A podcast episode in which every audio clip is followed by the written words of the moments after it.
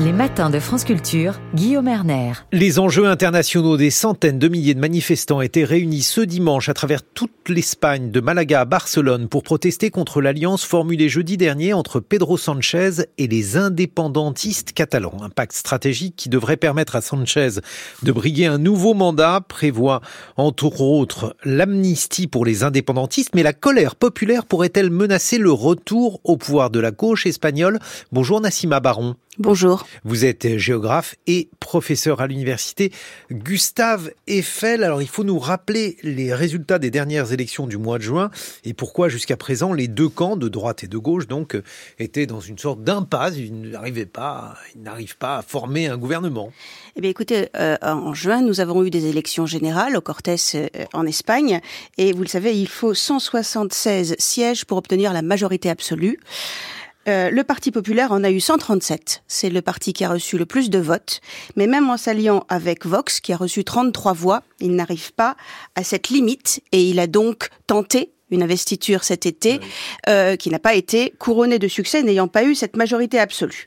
Et donc, le Pedro Sanchez, le, le, leader du Parti socialiste ouvrier espagnol, est parti à la recherche de pactes pour construire une coalition, une coalition qui, il a mis un certain temps, puisque nous sommes aujourd'hui en novembre, euh, euh, qui lui promet 179 euh, voix, normalement demain, en s'alliant euh, euh, Esquerra Republica Catalana, Sumar, Coalition Cataria, le Parti nationaliste galicien, Bildu, le Parti nationaliste basque et, et, et Junts, donc le parti de Carles Puigdemont, dont on parle beaucoup. Et donc une série de pactes bilatéraux avec tous ces... Euh... C'est vraiment ce qu'on appelle en, en, français de la poloche. Ah oui, euh, il y a des lectures multiples. Je crois qu'il y a une lecture politique et un petit peu politicienne évidemment, voilà. avec euh, des, des voix discordantes qui s'élèvent mais qui font aussi de cette crise, car on est, je pense, dans un, dans un moment de crise, de tension, de crispation extrême, aussi une lecture juridique et constitutionnelle, et puis une lecture morale. Eh ben, écoutez, on a le plan de notre discussion, Nassima Baran. Donc, euh, le premier aspect des choses, bien sûr, cette coalition politicienne avec euh, donc des jeux d'appareils a-t-elle un sens, une cohérence ou est-elle parfaitement artificielle? Alors d'abord sur le plan strictement arithmétique, ça pourrait marcher. Euh, le, le, les, non, sur le plan organes... arithmétique, je, je n'en doute pas, mais sur, sur le plan, disons, euh, d'une majorité de gouvernement, est-ce qu'on a affaire à des partis qui ont le même agenda? Ce sont des partis très différents.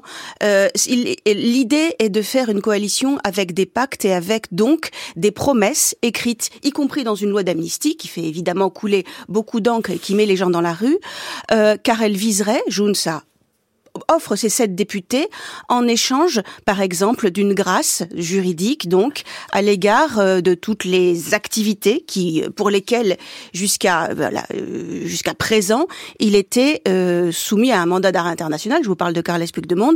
Et donc, s'il était rentré en Espagne sans cette amnistie, il l'aurait été avec des menottes. Euh, et même Pedro Sanchez, hein, jusqu'à le printemps dernier, l'été dernier, disait effectivement qu'il souhaitait bah, euh, poursuivre, poursuivre ce leader. Donc il a changé d'avis. Il a changé d'avis. il a changé d'avis et les Catalans, de ce fait, se retrouvent au cœur du jeu politique espagnol avec comme vous le disiez, des protestations de part et d'autre. Et là aussi, comment s'organisent les choses vis-à-vis -vis donc de cette alliance avec une amnistie euh, qui est euh, un revirement, en tout cas, pour le dire de manière très neutre, c'est un revirement dans l'échiquier politique espagnol. Oui, ben cette loi d'amnistie, elle est vraiment très controversée. Certains disent qu'elle est absolument euh, euh, impeccable au plan juridique, qu'elle donc que chaque virgule en a été sous-pesée, qu'elle va permettre d'effacer ces délits de toutes ces personnes recherchées, euh, mettre de côté leur responsabilité pénale, comptable de plus de 300 indépendantistes et donc de toute une génération euh, de leaders euh, sécessionnistes catalans qui ben, avaient été mis à l'écart depuis depuis une dizaine d'années. Hein puisqu'on va rechercher jusqu'à 2012, voilà, une dizaine d'années d'activité euh, de tout ordre qui auraient pu conduire à ce process, à, cette, à ce moment qui a culminé au 1er octobre 2017, au cours duquel, à l'occasion d'un référendum illégal, eh bien, la sécession de la Catalogne a été déclarée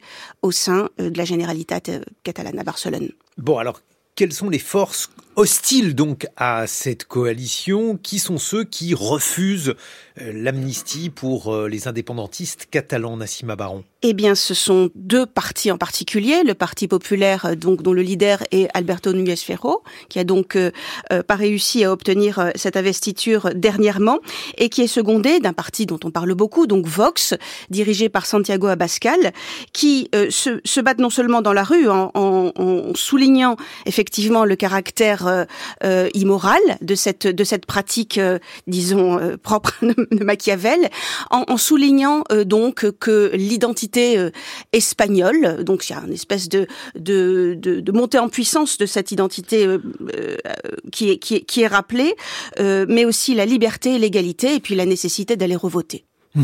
Euh, donc nécessité d'aller voter euh, ou d'aller revoter, ça c'est une autre possibilité. Une vision aussi euh, de l'Espagne qui est évidemment une vision très différente entre la droite, l'extrême droite, Pedro Sanchez, parce que là, qu'est-ce que l'on peut imaginer si ces indépendantistes catalans reviennent dans le jeu politique, Nassima Baron on peut imaginer que un certain nombre de ces pactes seront euh, seront euh, mis, en œuvre. Alors euh, le, pacte avec Jones, c'est ça, il parle aussi d'un prochain référendum indépendantiste, mais qui serait cette fois plus encadré dans les cadres de la loi. Tout le monde s'interroge un petit peu de la manière dont il pourrait se tenir. Il y a d'autres pactes qui ont été mis en œuvre, hein, avec Soumar par exemple. Pardonnez-moi, je, je, vous interromps, Nassima Baron. Est-ce que ça veut dire que à terme, les indépendantistes peuvent avoir gain de cause et donc la Catalogne pourrait-elle devenir indépendante Non, la vraie clé, euh, euh, l'opposition aujourd'hui qu'on rencontre finalement sur le fond, c'est euh, les, les partisans, le PSOE et son entourage essayent de faire dire, faire croire, convaincu que cela a permis de réintégrer la Catalogne dans le jeu démocratique, qu'on avait euh, toute une série de mhm. leaders qui s'étaient mis dans une situation d'unilatéralisme et que euh, là, on a la capacité de résoudre une crise politique par des voies politiques. À l'opposé, euh, bien des, observateurs considèrent qu'on a un petit peu le loup dans la bergerie. Par exemple, cette loi d'amnistie, elle, elle fait intervenir aussi un vérificateur international, comme si entre ces deux parties, et pour cette question euh, espagnole, ou entre l'Espagne et une partie du territoire qui s'appelle aujourd'hui la Catalogne, il fallait qu'intervienne une sorte d'arbitre qui serait là euh, tout à fait en dehors des cadres euh, qui sont aujourd'hui ceux au, sein duquel finalement chacun veut aussi se situer, qui est la Constitution de 1978 et qui est le texte fondamental. Bon, mais il y a aussi beaucoup d'intérêts économiques en jeu, Nassima Baron, parce que la Catalogne, c'est une puissance économique.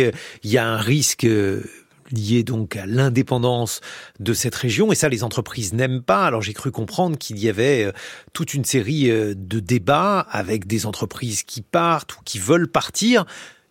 Quelles peuvent être les conséquences de tout cela?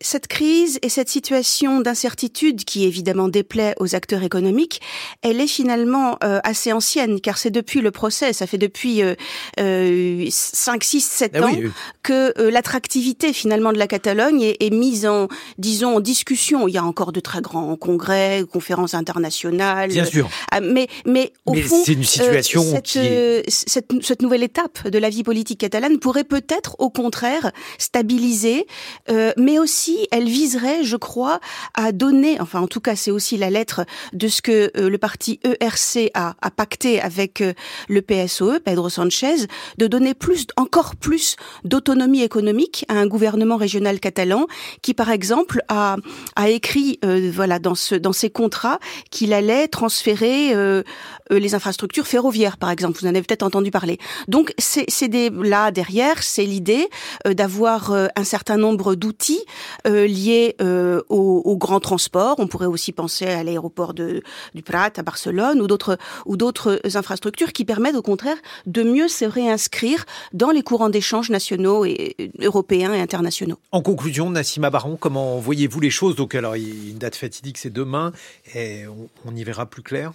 Oui, je crois que là, on est dans une dans un dans un moment de grande émotion, de grand de grand ressentiment que euh, que cette investiture passe. Euh, ou passe pas, mais elle, elle, laissera certainement des traces et elle va renforcer la grande division, la grande polarisation politique espagnole. Et elle a peut-être été aussi une occasion manquée de penser plus profondément à la réforme de, du modèle territorial et, comme vous le dites, à la, à la manière de mettre en œuvre des grandes transformations économiques et, et, et politiques dont l'Espagne a besoin.